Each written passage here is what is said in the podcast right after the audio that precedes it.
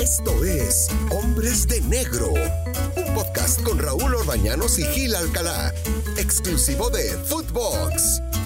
Footbox, Hombres de Negro, Gil Alcalá, ¿cómo estás? Qué gusto saludarte, una semana nueva y bueno, con mucho entusiasmo en este podcast que nos gusta tanto y que le gusta tanto también a la gente. ¿Cómo estás, Gil? Raúl, qué gusto saludarte igualmente y obviamente a los seguidores de Hombres de Negro, al, al, Footbox. Creo que son cada vez más seguidores, nos hablan por teléfono, nos mandan mensajitos este, para pedir opiniones. Y bueno, aquí las estaremos dando, eh, obviamente con tu conocimiento, con el mío, y hacemos un gran, la verdad, en serio, a la gente le está gustando mucho. Y eso, eso nos llena mucho más de orgullo, no sé tú, Raúl. Hombre, claro, y desde luego, y aparte con tu conocimiento, tus años dentro del arbitraje, nos, nos orientas algo que es muy importante. Eh, yo desde mi, desde mi óptica estoy, estoy viendo que el arbitraje va bien en, en, este arranque de torneo. ¿eh? Claro, siempre hay errores, siempre hay problemas, siempre pasan cosas, pero de una forma global, les habías puesto 7.5, ¿tú te acuerdas? Sí, claro, la semana pasada pusimos 7.5 y tú dijiste muy benévolamente que sube a 8 y está bien, como, la primaria.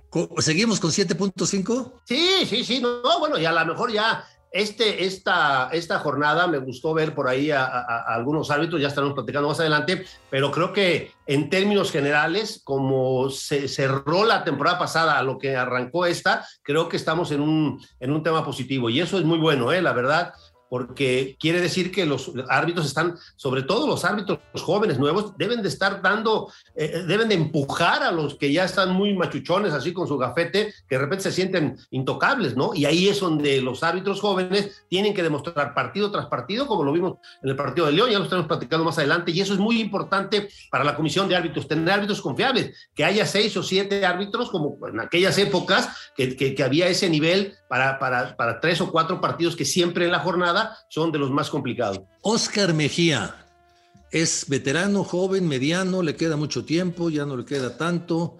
¿Cómo, cómo lo ubicas? Porque no fue tan buena su actuación. Yo creo que fue de los que mmm, ahí quedó de ver un poquito. ¿eh? Fíjate que Oscar, Oscar es un joven, este, nosotros lo tuvimos por ahí, lo debutamos hace algunos años, eh, ya tiene tres o cuatro años en primera división, pero no ha dado el do de pecho. Creo que le hace falta un, una guía más un trabajo más específico con este cuate que creo que tiene una condición física extraordinaria, tiene sentido común, tiene que pero de repente eh, lo vimos en esa, en esa expulsión sobre, sobre Fabio, ¿no? Eh, de repente no entiendes cómo, eh, viendo inclusive la repetición, inclusive el VAR que ha servido para muchos mucho y para muchos poco, eh, para mí la verdad, así como lo están usando, a mí no me gusta, lo, lo hemos comentado, pero Oscar, Oscar Mejía eh, tiene que eh, sentarse, platicar con los instructores y decir exactamente qué es lo que pasa.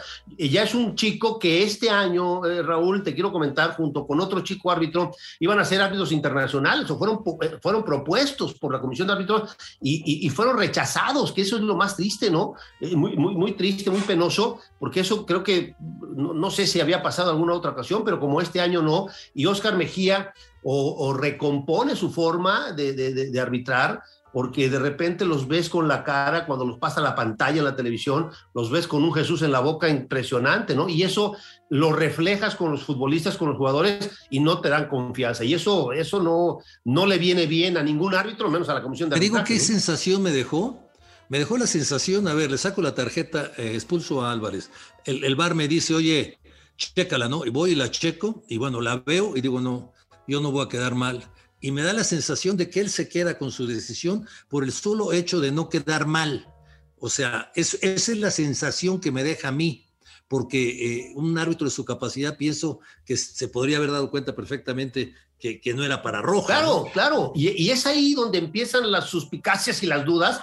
Eh, que qué tanto puede ayudar este, esta herramienta hermosa que es el VAR cuando se sabe usar, cuando se sabe ocupar, que, se ocupa para lo que debe de ser, y en esta ocasión se casa con la suya, como se dice coloquialmente, Raúl, y, este, y, pues das al traste, ¿no? Y, por eso los que están arriba eh, en, en, el, en el video, eh, que era Diego Montaño y este Igor Flores Florian, el que lo mandan llamar para que revisara, ¿no? Rectificara o ratificara, y ratifica su decisión que a la postre, pues creo que es una, ratificación, en, eh, y comparto tu opinión, creo que incorrectamente eh, eh, esa, expulsión. Vamos a ver qué decide, a ver si van a meter la, la famosa esta protesta, ¿no? A ver si, a ver si le quitan la, la tarjeta roja, pero, pero sí deja una sensación de, como, lo que, como bien lo dices tú, de decir yo me monto, me monto mi macho y aquí yo ya dije roja y roja. Y eso es, eso es triste, ¿eh? Eso, eso no, no le viene bien a él sobre todo como árbitro. Seguramente la semana que eh, entra estará viendo los partidos por televisión. Oye, te digo una cosa, a ver, eh, el partido de la, América contra el Atlas, hay una expulsión de, de Manuel Aguilera. ¿Sí? Yo creo que la expulsión tiene elementos suficientes para hacer tarjeta roja. ¿Sí?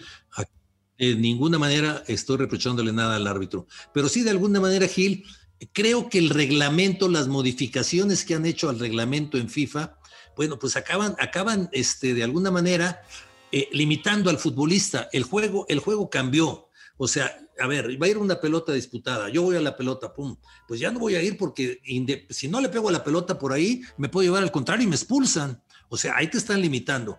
Ahora, todos estos reglamentos, todas estas modificaciones que hacen FIFA, yo con todo respeto con los señores de FIFA, creo que en lugar de ir ayudando al arbitraje, han, ido dando, pasitos para atrás que van a tener que ir recomponiendo. No sé tu punto de vista. E, es un ejemplo el de Aguilera, pero hay muchos, ¿eh? Hay muchos. No, totalmente, totalmente de acuerdo. Creo que eh, de repente eh, eh, platiqué yo con unas personas muy importantes del, del, arbitraje aquí en México y me decían que cuando empiezan a hacer esa, ese tipo de modificaciones es para para, ayudar al árbitro a hacer y, para que la gente entienda mejor el arbitraje. Y creo que ha sido exactamente todo lo contrario. A ver, cuando yo aprendí las reglas, Raúl, eh, en las reglas te decía, un jugador que cometa intencionadamente una de las nueve faltas siguientes y te enumeraba las faltas, empujar, saltar, este, dar una patada, todas las, que conocemos de, de, conducta eh, eh, antideportiva, ¿no? Y eh, eh, eh, entonces la gente empezó a decir, bueno, ¿cuándo es un jugador que cometa intencionadamente? ¿Cuándo el árbitro va a saber que intencionadamente va o no? Por eso hoy la regla cambia y, cambia a tres puntos, imprudente, temeraria y el uso de una fuerza desmedida. Porque tú puedes ir a una pelota con una fuerza desmedida, llevarte la pelota, pero también llevarte al jugador. Es el caso de, de como, como lo estás comentando. Entonces el jugador como ya el árbitro no puede, no, no puede interpretar la no puede saber lo que está pensando el árbitro, si es intencionadamente o no, y, y, tú te acordarás de aquella jugada de, de, de, Quirarte, si no mal recuerdo, cuando lesionó a uno en Tampa. Al, Chim, al Chima Ruiz. Ándale, ándale, ¿te acuerdas de esa entrada que, que fue fuertísima? Ya no se puede hacer así, porque ya vas a jugar a tu propio riesgo. Si juegas con esa forma de, usando una fuerza desmedida para ir a disputar un balón, porque vas a disputar un balón, entonces tienes que ir técnicamente al, jugador, le obligan a que técnicamente esté mejor preparado. ¿Te acuerdas de aquella jugada, aquella acción que, que, no lo que decías, bueno, pues qué entrada, ¿no? Pues no, porque el árbitro interpretó que el jugador llegó este, sin intención de hacerle el daño al, Chima Ruiz, pero fue una jugada usando una fuerza desmedida. Hoy la calificación del árbitro debe ser imprudente, temeraria y el uso de una fuerza. Cualquiera de esas tres, y aquí en el tema del jugador americanista entra esa última, ¿no? Sí, como dices tú, si no tiene la técnica eso, bueno, pues entonces obligan al futbolista a, hacer entradas para evitar lesiones que luego se puedan uno arrepentir. O sea, la de Quirarte en esta época sería roja, así pero, pero, pero, pero, pero, Cincho, o sea, de entrada. sí, sí, sí. fue, muy sonada. Fíjate cómo nos acordamos de esa jugada ahorita. Este, porque fue muy, muy, muy, muy sonada en esa época, ¿te acuerdas? Oh, muy, muy aparatosa, aparte. Exacto, exacto. Oye, Gil, a ver, Oscar Macías, Monterrey contra Pachuca, qué buen arbitraje tuvo, ¿eh?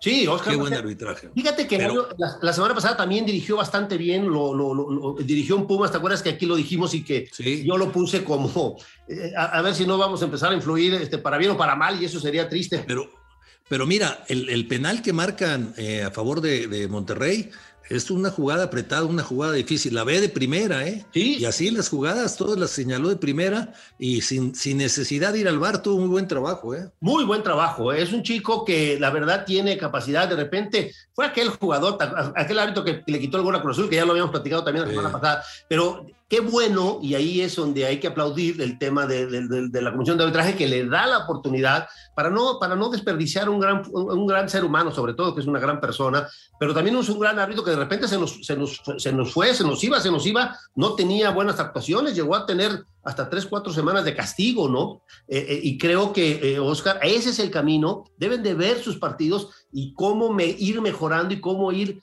saneando algunos errores que puedan tener. Y, y no hay nadie, nadie mejor para criticar a un árbitro que el propio árbitro. O sea, a, tus videos. Yo sí los veía y yo decía, no, yo quiero ser mejor que este Gilberto Calá y a la siguiente semana, independientemente de estar buscando ser mejor que cualquier otro árbitro compañero tuyo, cada quien que haga lo suyo en el, en el 105 por 68. ¿A poco los veías con un silbato los videos y decías, ahí era falta y la pitabas después? Veía, Raúl, no es broma, los veía con silbato y con tarjetas no tanto como silbato con tarjeta, sí, porque decía, le decía yo a mi mujer, oye, pásame una tarjeta, ¿por qué? Porque me fue este desgraciado, nosotros no teníamos bar, no teníamos bar, no seas malo. No, alguna vez llegué a, un partido en, Tigres, rápido te cuento esa anécdota porque le va a gustar a la gente, y, Joaquín de Lomo estaba en Tigres y mete una falta como al minuto 15, 20, y, empiezo yo a buscarme la, mi, mi, mi, mi, tarjeta amarilla y no traía yo tarjeta, las había dejado en el vestidor y el cuarto oficial se dio cuenta y se acerca conmigo y me hace así, me enseña las, las manitas donde traía las tarjetas, ahí me acerco, ya Joaquín ya se había ido al otro lado, Joaquín del Olmo, no, y voy por él así corriendo,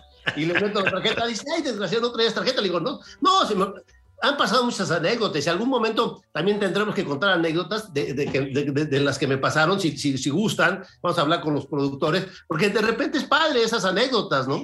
Hombre. Pues en fin, ahí va, va, va, caminando. ¿Ibas a decir algo del árbitro de León? Sí, este Brian, eh, que hizo un, buen partido, la verdad, Brian eh, Omar González, que tuvo una actuación bastante interesante. Y fíjate que no nomás de Brian, también estuvo este Edgar eh, Alan Morales, también estuvo en el partido de, de, Juárez contra, contra Tijuana, que son dos árbitros chicos nuevos. Brian tiene ya 33 años. Ayer platicando con, con gente allá en Veracruz, estuvimos allá por cerca de Tuspan, este, son de, es de por allá, este, que de, enero para acá, Raúl, tiene dos partidos en primera división y todos los demás de cuarto. Entonces, tiene 33 años. Al chico, sí lo hizo bien, como, creo que coincidimos tú y yo, que, lo hizo bastante bien. hay que darle más partidos, hay que, hay que eh, eh, hacerles ver a los demás que cuando se arbitra bien, tienes, aunque seas joven, aunque seas nuevo, porque ya, ya es nuevo, pero no es joven, tiene 33 años y, y en ocho meses de enero para acá, tiene dos partidos en primera división. Así no se, así no se fraguan los, los, los árbitros, ni, ni, los futbolistas, ni nadie. Todo, eh, la práctica es el maestro, dice por ahí un dicho. Y creo que este chico, si lo hizo bien, hay que repetirlo. ¿Para qué? Para que vaya agarrando confianza y si, y si tienes que arbitrar cinco, seis, siete partidos consecutivos porque lo estás haciendo bien, pues bienvenido, ¿no? O sea, creo que ese, ese, esa debería ser la, la lógica para poder ya a un chico como este, de 33 años, ya tenerlo eh, eh, eh, este, ya, ya como estelar en, en, la primera división, pues si no, con dos partidos en ocho meses, nadie, nadie puede ser un árbitro. Sí, sí, tienes razón, porque uno de las de las de las de los trabajos y de los eh, objetivos que se traza esta comisión de arbitraje es generar árbitros jóvenes y es por ahí. Tu calificación, Gilberto, para esta semana, la gente está esperando la calificación de los árbitros.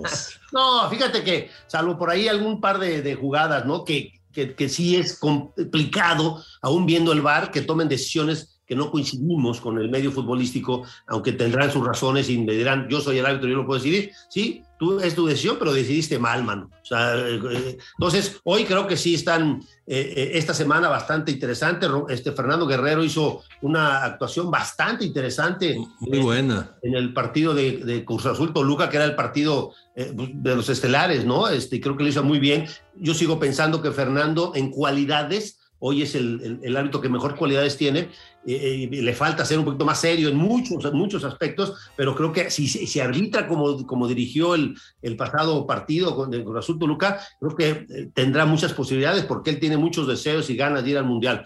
Y creo que hoy también es aprobatoria, a tu pregunta, es aprobatoria la, la, actuación. Creo que hoy sí levantamos un poquito del 7-5, nos vamos a 7-8. Vamos a ver si un día llegan a 8 aquí los árbitros. Seguramente. 7, ya estamos en 8, entonces 7.8 ya sube a 8, ¿no? bueno, ya, sube a 8. pero, pero oye, qué bueno que sigan así, porque caramba, el, el, el, bar es un problema en todo el mundo, ¿eh? en todo el mundo. Estaba viendo un partido de, de, Alemania. Hay dos penales en el partido del Bayern impresionantes que ni siquiera van a checarlos al VAR.